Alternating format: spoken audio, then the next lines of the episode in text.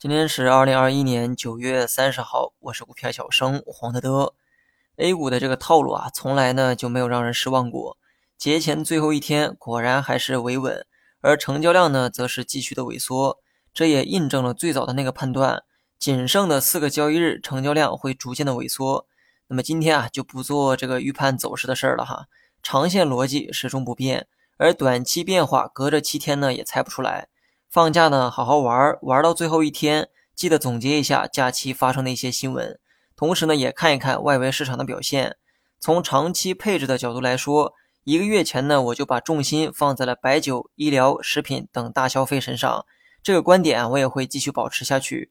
如果说今后还有可值得注意的板块，我想不妨多留意一下半导体芯片，跟之前的消费股逻辑啊是一样的，跌了不用怕，可以等它跌。逢跌布局的这个思路都是一样的，剩下的就是多一点耐心。